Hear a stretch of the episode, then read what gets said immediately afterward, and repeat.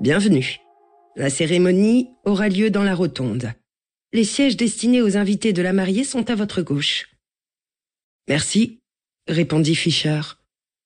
Dès que nous fûmes hors de portée de voix, il se pencha vers moi. Tu vois, fastoche, dit-il avant de siroter son champagne. Oh, c'est bon. Je ne savais pas comment il faisait pour rester si calme. Je ne savais pas non plus comment il avait réussi à me convaincre de me lancer dans cette folie. Il y a deux mois, en rentrant du travail, j'avais trouvé Fischer, qui était aussi mon voisin, en train de dévaliser les restes dans mon réfrigérateur, ce qui était courant chez lui. Alors qu'il mangeait du poulet milanais vieux de deux jours, je m'étais assise à la table de la cuisine pour trier mon courrier et boire un verre de vin. Pendant que nous parlions, j'avais ouvert le rabat d'une enveloppe surdimensionnée sans vérifier l'adresse au recto. L'invitation de mariage la plus étonnante qui soit se trouvait à l'intérieur. Noir et blanc avec des feuilles d'or en relief. Comme une œuvre d'art dorée. Et le mariage avait lieu à la bibliothèque publique de New York, tout près de mon ancien bureau, où se trouvaient les emblématiques escaliers sur lesquels je me posais souvent pour déjeuner. Je ne m'y étais pas rendu depuis au moins un an, alors j'étais vraiment ravie de pouvoir assister à un mariage là-bas. Je n'avais aucune idée de l'identité du marié. Un parent éloigné que j'avais oublié, peut-être. Les noms ne m'étaient même pas vaguement familiers.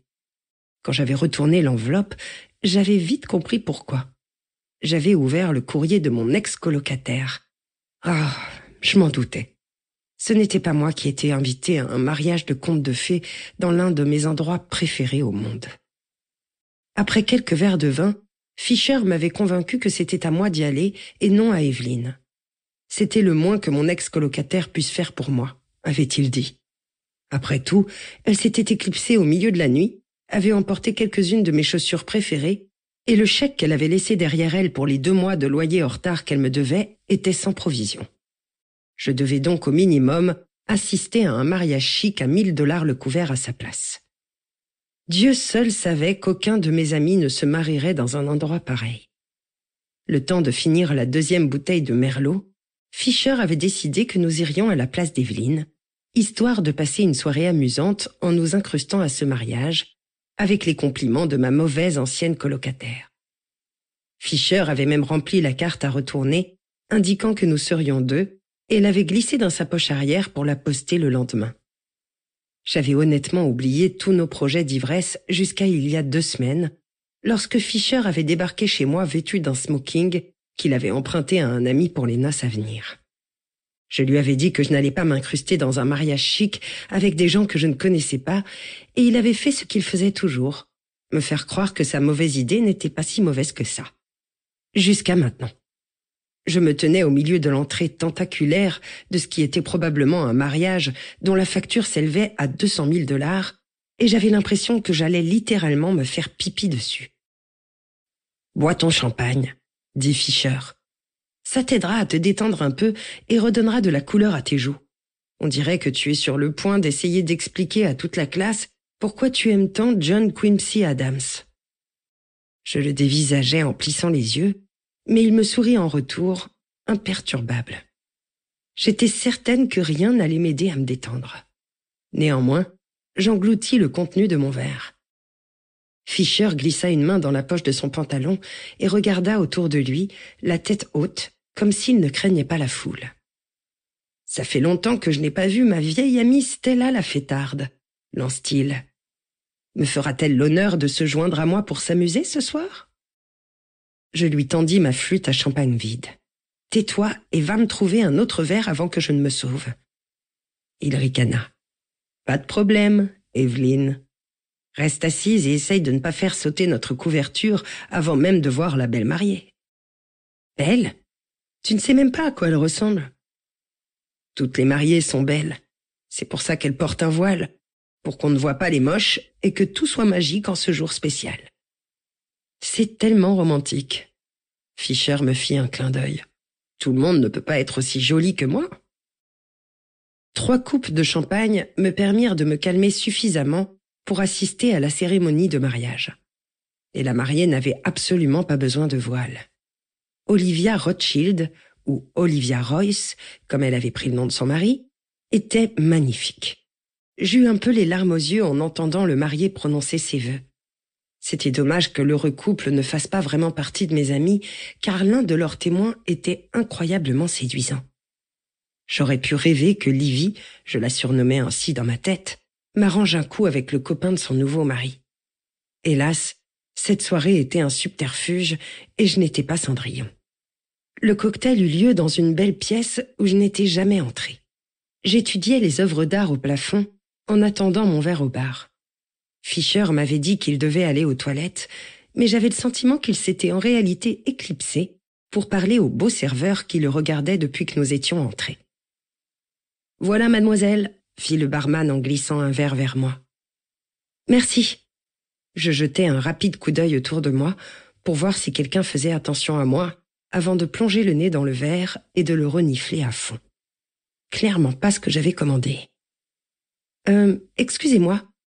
Est-il possible que vous ayez fait ça avec du gin Beefeater et non du Hendrix? Le barman fronça les sourcils. Je ne pense pas. Je reniflai une seconde fois, maintenant certaine qu'il s'était trompé. Une voix d'homme à ma gauche me prit au dépourvu. Tu n'as même pas goûté, et pourtant tu penses qu'il s'est trompé de gin Je lui adressai un sourire poli. Le beefeater est fait avec du genièvre, des écorces d'orange, de l'amande amère et un mélange de thé, ce qui laisse un goût de réglisse en bouche. Le Hendrix est composé de genièvre, de rose et de concombre. Chacun d'eux a une odeur différente. Tu le bois sec ou avec des glaçons? Aucun des deux. C'est un gin martini, donc avec du vermouth. Et tu penses réussir à sentir le gin utilisé sans même le goûter? Le ton du gars montrait clairement qu'il me pensait incapable d'une telle chose. J'ai un très bon sens de l'odorat. L'homme regarda par-dessus mon épaule.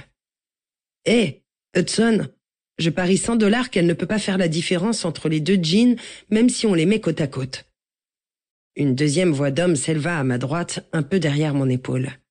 C'était un son profond mais velouté et doux, un peu comme le jean que le barman aurait dû utiliser pour préparer mon cocktail.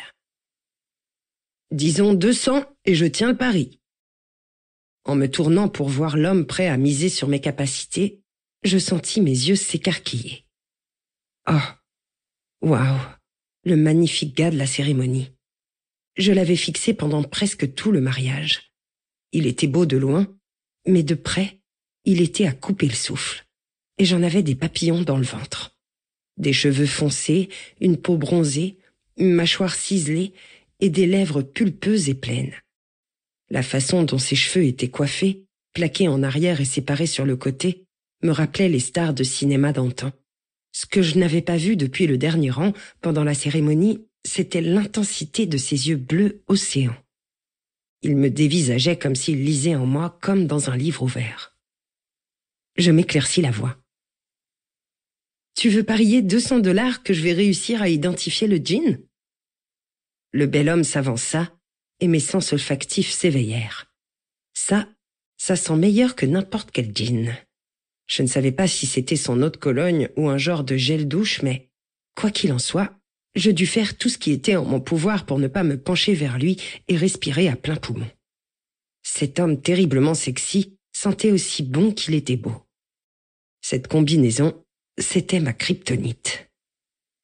Tu es en train de me dire que c'est une mauvaise idée de parier sur toi? Demanda-t-il avec une pointe d'amusement dans la voix. Je secouai la tête et me retournai pour m'adresser à son ami. Je vais jouer le jeu, mais je vais également miser 200 dollars. Lorsque je reposai les yeux sur le bel homme à ma droite, le coin de sa lèvre tressauta légèrement. Parfait. Il leva le menton vers son ami. Dis au barman de préparer un shot de Beefeater et un shot d'Hendrix. Aligne-les devant elle sans nous en révéler le contenu. Une minute plus tard, je levai le premier verre d'alcool et le humais. Honnêtement, il n'était même pas nécessaire que je sente l'autre, mais je le fis quand même, juste pour être sûr. Bordel. J'aurais dû parier plus. C'était trop facile, comme voler une sucette à un bébé. Je glissai un verre devant moi et m'adressai au barman qui attendait. Celui-ci, c'est le Hendrix.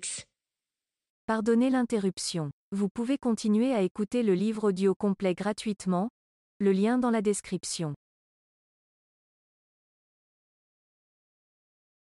Pardonnez l'interruption. Vous pouvez continuer à écouter le livre audio complet gratuitement, le lien dans la description.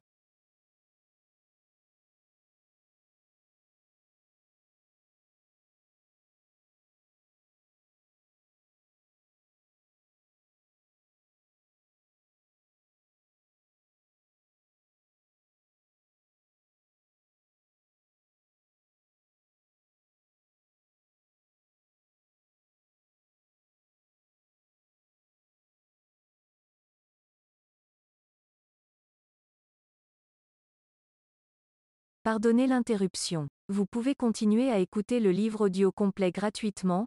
Le lien dans la description.